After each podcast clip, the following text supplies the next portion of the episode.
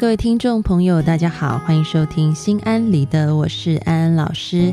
又到了安心信箱的单元，要来回答听众朋友的来信。首先，我们看第一封信。安安老师，二零一四年，我曾因为国庆旅游劳累回来受惊吓，引起急性焦虑发作。我自己是学医的，医生开了药，到了寒假我就将药停了。那时会偶尔发作。寒假我每天跑步，自己调节后就没有发过，但是一直处于焦虑之中，害怕再发生，害怕别人看到我发作时的样子。即使知道自己能调节好，转移注意力，还是总是担心，越担心越关注，搞得自己胸闷头胀，对于自己处在失望的状态。我以前是一个对自己要求很严格的人，成绩也很好。现在已经在实习了，但是还是一直困扰我。我该怎么办呢？安安老师读完了你的来信，安安老师要给你两句话。这两句话呢，你可以把它写下来，放在你的皮夹里，或者是你可以把它背起来。下一次当你担心的时候，你就可以复述这两句话。这两句话就是。如果事情不能改变，我担心又有何用？如果事情可以改变，我又何须担心呢？安安老师要解释一下这两句话。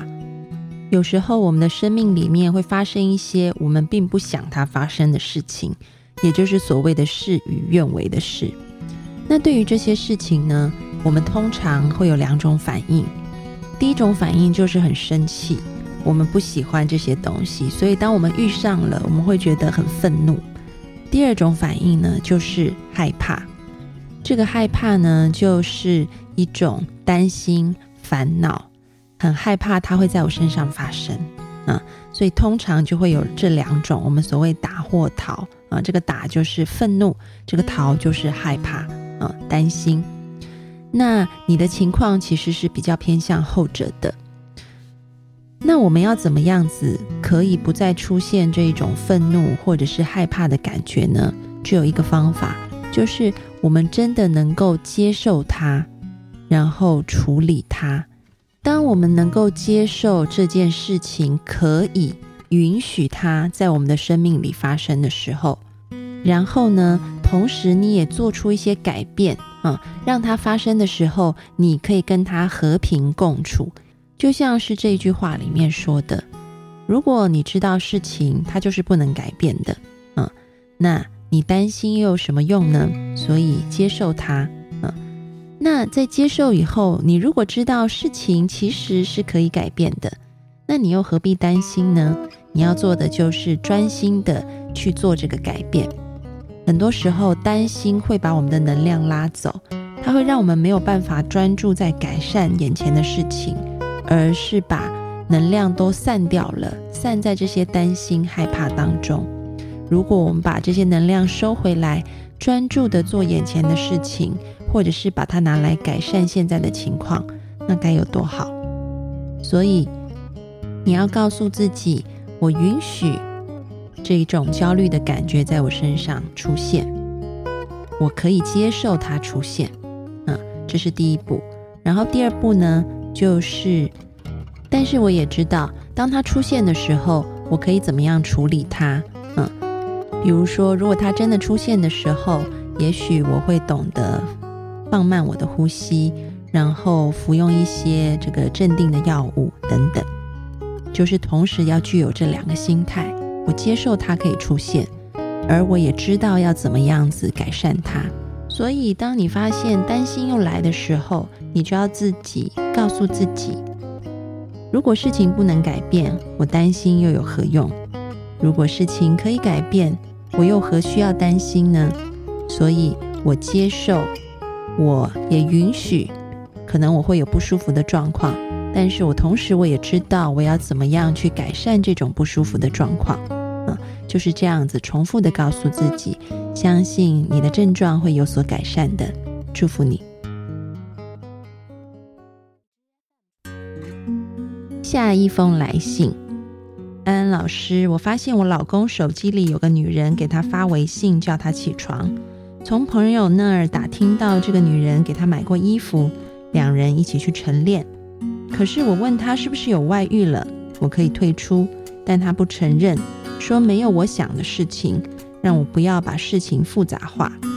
之后他的表现很好，对孩子、对我、对家都很好，就像没事人一样。那个女的是被别人包养的，我怕我原谅他。他又瞒着我去联系那个女人，有时我还会拿自己和他做比较，我该怎么办？好讨厌现在的情绪，我应该怎么从这里面走出来呢？嗯，安安老师看完了你的来信，安安老师要教你两个方法啊。其实为什么现在会疑神疑鬼，然后常常觉得心神不宁，又不知道要不要原谅老公呢？其实最重要的原因是因为。你的底气不够，嗯嗯，这个婚姻里面的底气呢，讲的就是说，你可以很爱对方，你可以非常享受两个人的关系，但是呢，同时你也要确保你自己一个人也可以过得很好，也就是两个人在一起的时候可以很好，一个人的时候也可以很好。你现在如果没有这样子的底气，就很容易患得患失，嗯，所以呢，第一步你要去充实自己在婚姻里面的底气，比如说你懂得爱自己，你去学习一些专业的技能，啊，或者是你在经济上面是可以独立的，啊，如果说你要带孩子没有办法出去上班的话，至少确保，比如说你的存款，啊，每个月是有给自己存一些存款的，啊，那。让你自己在婚姻里面有这个底气，这并不是说，呃，我随时就想着可能我的婚姻就要完蛋了，啊，或者是好像很有忧患意识，并不是这个样子，而是我们知道世界上一切的事物都在变化，而我们如果可以在各样的情境当中都保持稳定的话，那么我们就会是一个非常心理。很平静、很平安的人啊，所以呢，要有底气。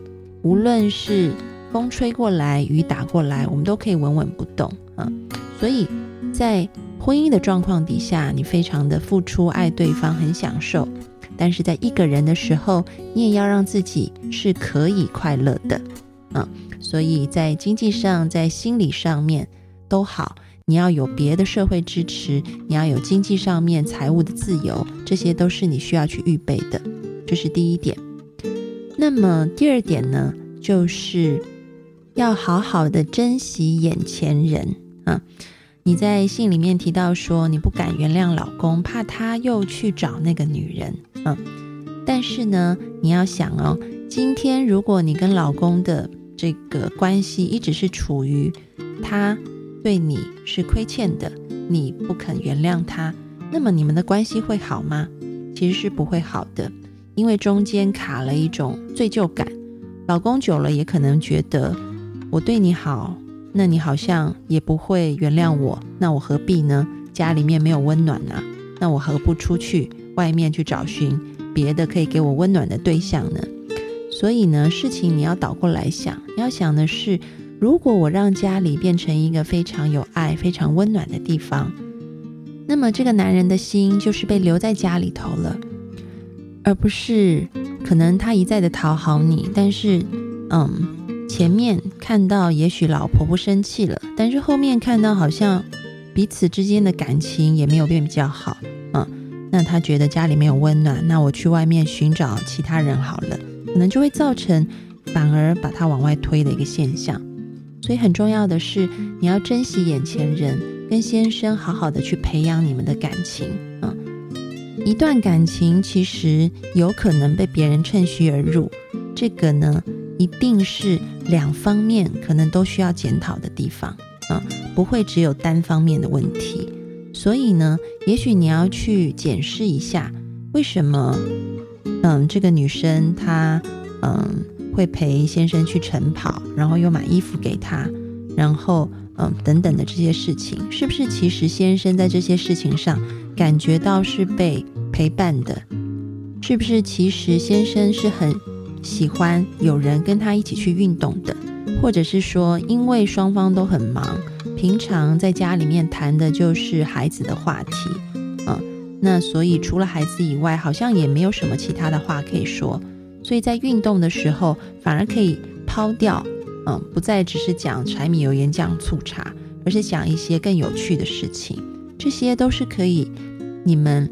两个夫妻好好坐下来谈一谈，嗯嗯，先生的需要是什么？对于目前的婚姻，有哪些地方是他希望可以变得更好的？那你自己这边也是啊，两方面互相沟通需求以后，就一起去改善婚姻，那么先生的心才会真正的系在你和孩子身上，嗯，所以前面两点，第一点就是你。要能让自己在婚姻当中有底气，自己也要过得很好，嗯，在经济上、在心理上都要做一个独立的人。但同时，第二点，即便你有独立的能力，你仍然在婚姻当中愿意看到对方的需求，然后愿意呃妥协一些，然后两个人一起协调出一个彼此都能够接受的路，然后一起为这个婚姻努力。用爱把你的先生给找回来，祝福你。好的，今天的安心信箱就回答到这里。各位听众朋友，如果你们有想要问安安老师的问题，你们可以到微信公众号，这个名称叫做“读心女神安安老师”的微信公众号上面去留言。那么后台的小助手会收集问题给安安老师。也许下一次你听到的解答就是属于你自己的哦。